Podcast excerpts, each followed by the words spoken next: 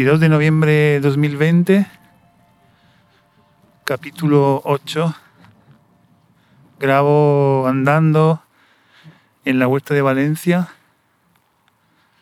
aproximadamente un mes después desde el último capítulo y grabo andando en, digamos, el recorrido que normalmente hago para mm, corriendo, para hacer un poco de deporte. Y esta es una zona increíble. A cualquiera le encantaría y es como una huerta ¿eh? realmente donde se produce alimentos y que está pegada a la ciudad y que realmente podría estar como todavía más conectada con la ciudad. Espero que pueda, hacerla, pueda hacerlo cada vez más. Hoy te quiero contar un un momento un poco de mi historia, eh, con un tono seguramente más divertido que los últimos capítulos, eh, que tiene que ver con el año que viví en París, con un año de estudiante de intercambio con la beca Erasmus que en Europa es una beca que nos permite estudiar de seis, seis meses a un año en otra ciudad de otro país de, de Europa. Yo me fui a París, yo estudiaba en Roma, me fui a París un año y, y ese año es muy importante en todo este proceso de, de expansión que en el fondo es uno de los elementos principales, o por lo menos me gustaría que fuera así, que se, que se percibiera.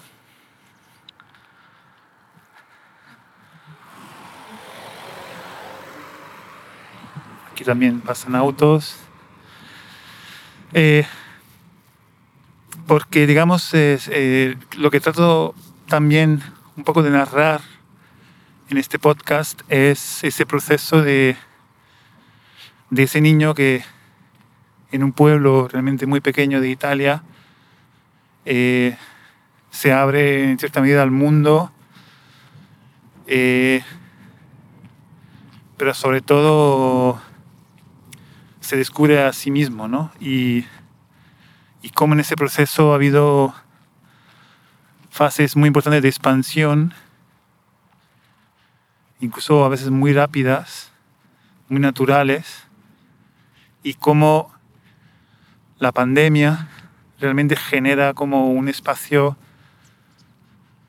no buscado, pero en el fondo es un espacio de oportunidad, aunque como hemos visto con muchos elementos más tristes, pero en, en definitiva una oportunidad para reconectar con sí mismo. Bueno, parece muy mística como reflexión, pero en el fondo es así. Y de alguna manera reiniciar un círculo, además con 40 años de edad que, que de alguna forma marcan como una proyección hacia el futuro que ya se basa en mucha experiencia que además, como voy contando, tiene que ver con vivencias que, que alcanzan eh, muchos contextos e incluso diferentes países del mundo. ¿no? Entonces, bueno, la pandemia, que es un poco otro fondo fundamental de este podcast, eh, me abre al escenario de esa, de esa reflexión y en el fondo, en ese recorrido voy compartiendo también contigo aquí en este podcast muchas de las cosas que voy descubriendo. Muchas de, muchas de ellas eh, las converso también con mi psicóloga y, justamente hoy también lo que voy a contar tiene mucho que ver con eh, mi última sesión donde, aquí ya hago spoiler, ¿no? Pero donde realmente lo que me gustó es que efectivamente redescubrí el hecho de que mi pasión por activar comunidades, por activar redes, en el fondo tiene que ver con, la fiesta. Entonces, con eh, realmente activar espacios de como de, ilusión, de diversión, espacios humanos donde las personas tienen la oportunidad de como de disfrutar y de, aumentar eh,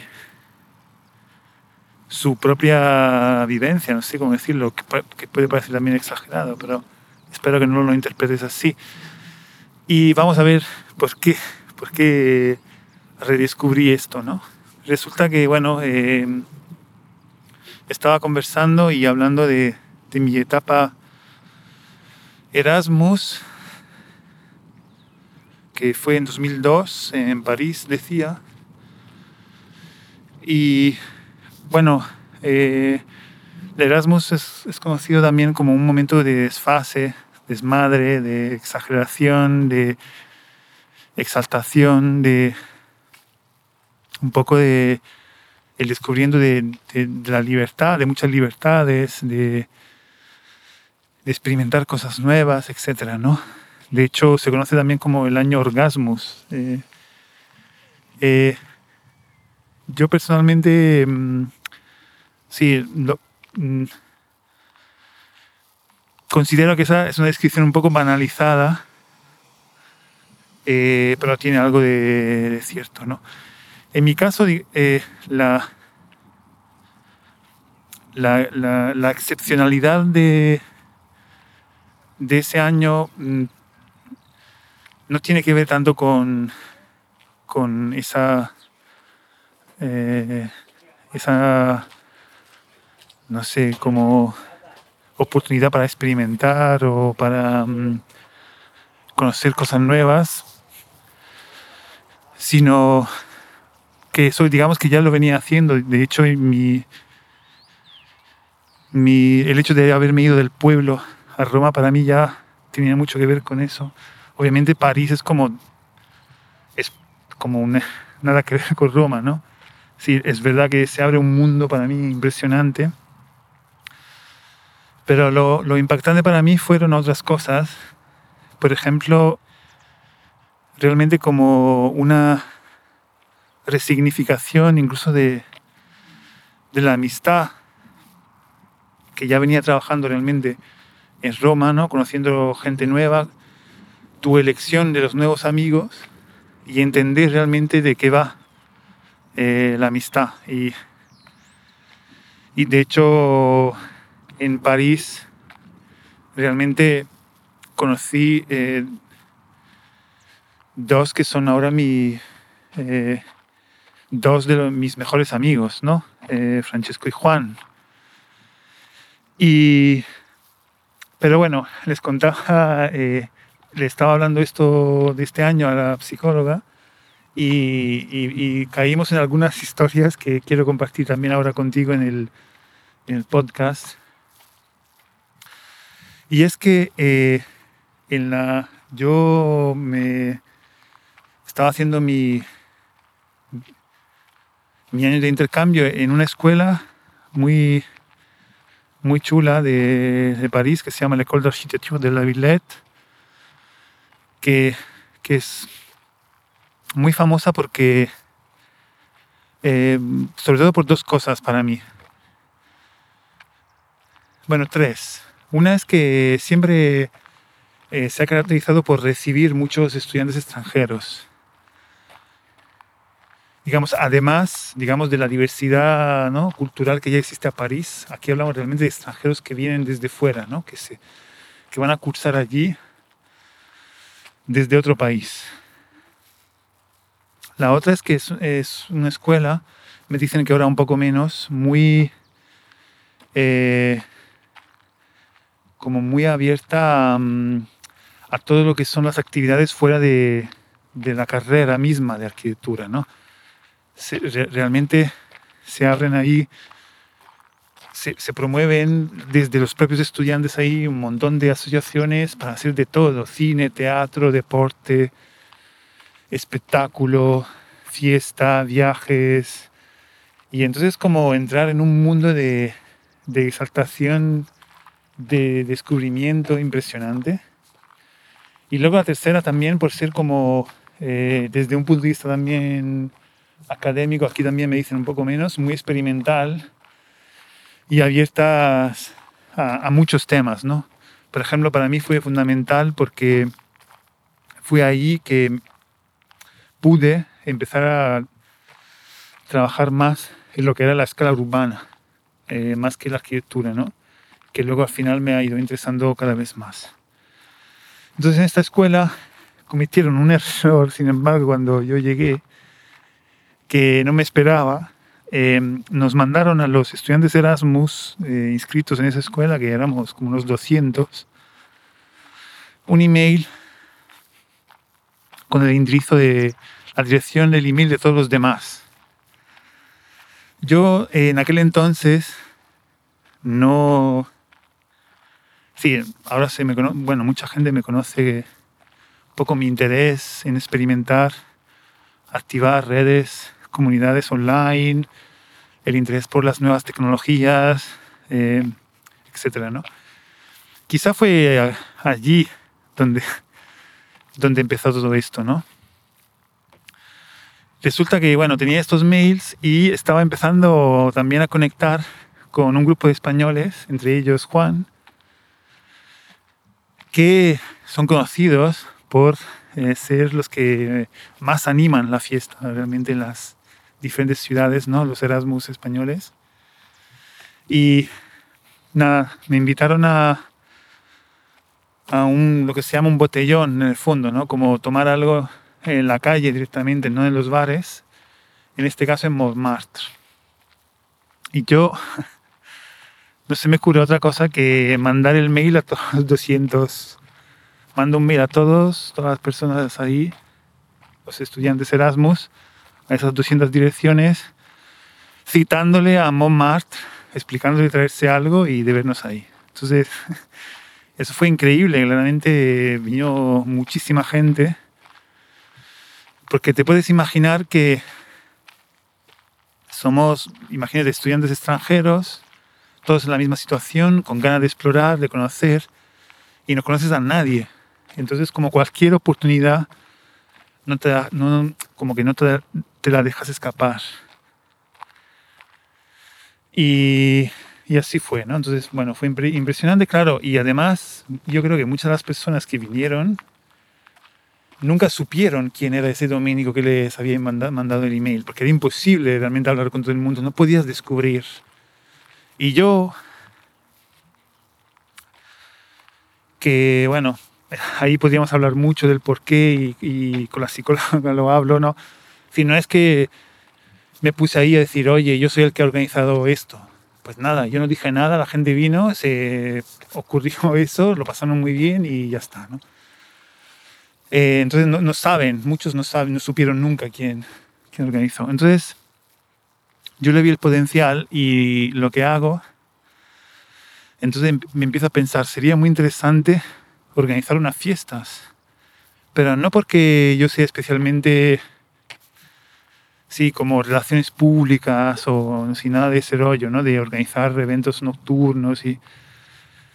No sé, la verdad que me, me llamaba la atención, me parecía súper súper lindo experimentar eso. Y un objetivo claro lo tenía, que era conseguir abaratar en cierta, en cierta medida la fiesta, ¿no? quiere decir esto? Que París es muy cara, no hay, no había muchos muchos barrios o lugares de fiesta para estudiantes y se hacían mucho más fiestas en casa, etcétera, o en residencias de estudiantes. Entonces a mí se me ocurre que lo que yo puedo hacer es traer gente a un bar y pedirle un descuento para, para la cerveza, ¿no? Entonces voy a la zona de Bastille, que es la zona de fiestas de... Bueno, era, lo seguirá siendo, pero ahora han, han surgido otras. Pero en aquel momento era como la más interesante. Y le voy proponiendo un poco la, la cosa, ¿no? El descuento este. Muchos no me dieron bola hasta que llegué a uno, un bar más descentrado que sí que aceptó. Entonces eh, hice la fiesta. Eh, recuerdo que, que me ayudaba también Francesco con los afiches para promoverlo. No sé si ya también Juan. Bueno, y otros amigos. Y fue un exitazo, muchísima gente. Y lo que empecé a hacer también fue eh, recopilar nuevas direcciones emails de esas fiestas. Total, que empieza ahí. Eh, entonces, una lista. Hice en, Yahoo Groups una lista de contactos que crecía cada vez más. Y entonces empecé a pensar, ostras, es que aquí se pueden organizar muchas cosas, eh, siempre con ese objetivo realmente de más grupal, ¿no? Nunca para ganar dinero o alguna cosa personal. Y entonces monté una asociación que se llama Planet Erasmus y empecé a organizar fiestas y actividades también. Entonces, eh, por ejemplo, conocí un italiano que tenía un barco eh, en un canal ahí de, de, París, que sí, son barcos que realmente muchas veces se vuelven como bares, ¿no? Él lo tenía como para hacer actividades culturales, pero sin ser realmente un bar. Entonces encontramos un acuerdo para que yo le traía gente a sus fiestas y, eh, y él me dejaba también alguna vez el barco para hacer alguna fiestas yo. Entonces una muy memorable fue, sí, un día entero que empezaba el domingo. Eh, por el, por el día hasta la noche con actuaciones artísticas, happening, improvisación teatral, eh, pintura, etc. ¿no? Entonces la cosa curiosa es que en realidad cuando yo organizaba estas cosas, pues eh, yo me iba. Es decir, yo arrancaba toda la movida y luego antes de antes de que se acabaran los últimos trenes, eh, yo me, me, volvía porque vivía como en las afueras de París y aunque me podía quedar en casa de amigos, al final lo que hacía era volverme la mayoría de las veces, ¿no? Y eso es muy loco, ¿no? Y es lo que un poco eh, trato de explicar también este, en este capítulo que me hizo mucho gracia un poco descubrir, que es justamente eh, como ese interés en activar ciertos mecanismos, pero no necesariamente para eh, conseguir ciertos resultados o eh, sin tener muy claro realmente el, quizá el porqué o cuál, cuál, qué es lo que, a, dónde, a dónde te va a llevar todo eso, ¿no? Entonces, de alguna forma, para mí, cuando, cuando las cosas estaban ya en marcha, ya como que perdían un poquito de interés. Entonces, por ejemplo, yo eh, me considero, y, y antes lo era sobre, sobre, todo mucho más, muy tímido. Entonces, bueno, arranqué fiestas, una vez que está todo en marcha, la música, los descuentos, hablado con todos, tal, la gente ha venido, pues yo me tenía que ir porque el, el último yo me iba, ¿no? Entonces, eh, ¿y qué, qué pasa? Que, que, muy divertido porque un año después, cuando yo ya vivía en Madrid, recuerdo eh, Juan decirme que vendría también una amiga de, del Erasmus, eh, que venía a comer y entonces comimos todos juntos y me, me, extrañó mucho cuando ella, hablando conmigo, como que me veía como el italiano de las fiestas de París. Y, y para mí, claro, para mí no era eso, ¿no? Como que era muy curioso, pero realmente, claro, para mucha gente se me conocía así.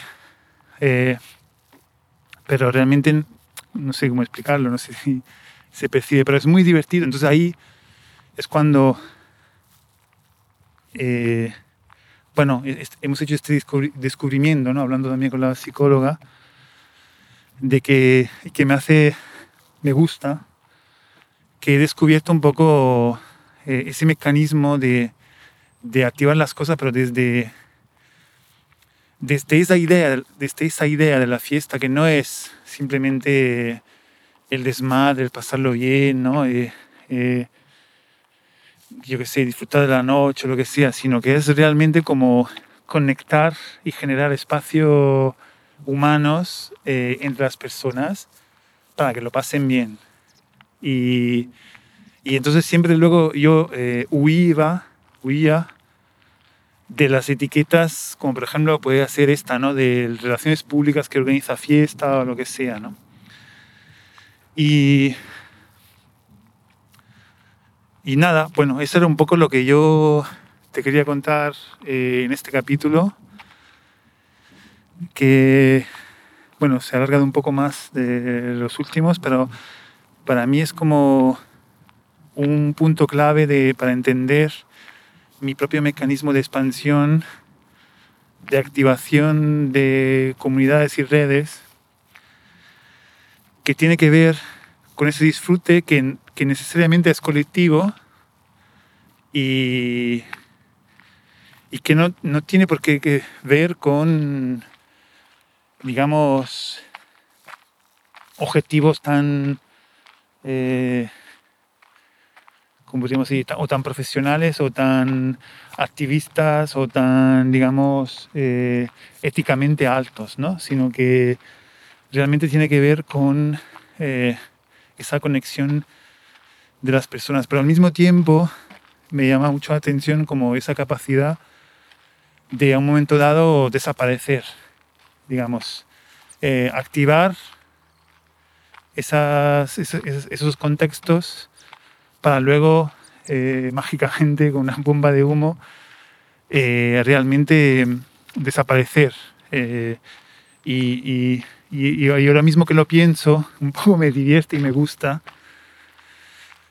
que nada, que realmente hay como una idea por ahí de la gente que a lo mejor ha participado de estos eventos en, París sobre mí que en el fondo no tiene nada que ver con lo que yo me veo, pero sí que tiene que ver con que lo han pasado bien, ¿no? Y, y quiero cerrar contando una cosa más que la quiero compartir porque es divertida, que hice en París, porque lo que hicimos en París justo al final fue una... Eh, nos fuimos, se, se, acababa el año, entonces empieza ese momento un poco más de ganas de pasar tiempo de calidad con los amigos, los nuevos amigos, también porque tiene como, tienes casi como esa conciencia de que con algunos de ellos nunca más te vas a ver, ¿no? Son como algunas amistades muy fuertes, pero para otras sabes que ha estado bien, pero realmente es muy posible que no, no, le vas a volver a ver. Y si le vas a volver a ver, será exactamente como antes, pero como que no lo vas a buscar. Entonces organicé siempre con esta asociación, no era, no era yo solo obviamente, pero digamos que yo estaba ahí dándole empuje una noche en Fontainebleau, que es como una foresta que está fuera de, de París. Entonces me dio porque, claro, es, es, eso fue porque una chica lo conocía muy bien y propuso, ¿no? Entonces yo dije, bueno, adelante, vayamos allí vamos, vayamos a pasar la noche, ¿no? Con guitarras y eso. Y lo que pasa que era, solo ella conocía ese camino y un grupo realmente se perdió, llegó tarde, entonces yo siempre estoy como con la, con la cosa en la cabeza, ese grupo no sé, no tengo ni idea de qué le pasó, nosotros nos quedamos ahí toda la noche y ese grupo no sé si está todavía perdido por, eh, por esa foresta, ¿no? Y sería muy largo, ya aquí una anécdota después de otra, pero tuvimos que volver con autostop, en fin. Eh, y pequeña mención de cierre que en ese, en ese happening que les contaba, que realmente te contaba de, del barco en, en, en París con este italiano. Pues ahí conocí por primera vez a Alfonso, que es ahora también uno de mis mejores amigos y, y con el que luego, claro, cuando me fui a Madrid, eh, compartí muchas cosas, vivimos juntos mucho tiempo y realmente la primera vez lo vi en ese barco porque venía de visita a visitar a Juan y, nada, lo quería mencionar. No sé, es que parece que un poco estos, estos audios son quizá también un poco unas, unas memorias, parece raro decirlo, pero bueno. Pues hasta aquí quería compartirte esto, un capítulo quizá diferente. Y bueno, no sé, espero que te haya gustado.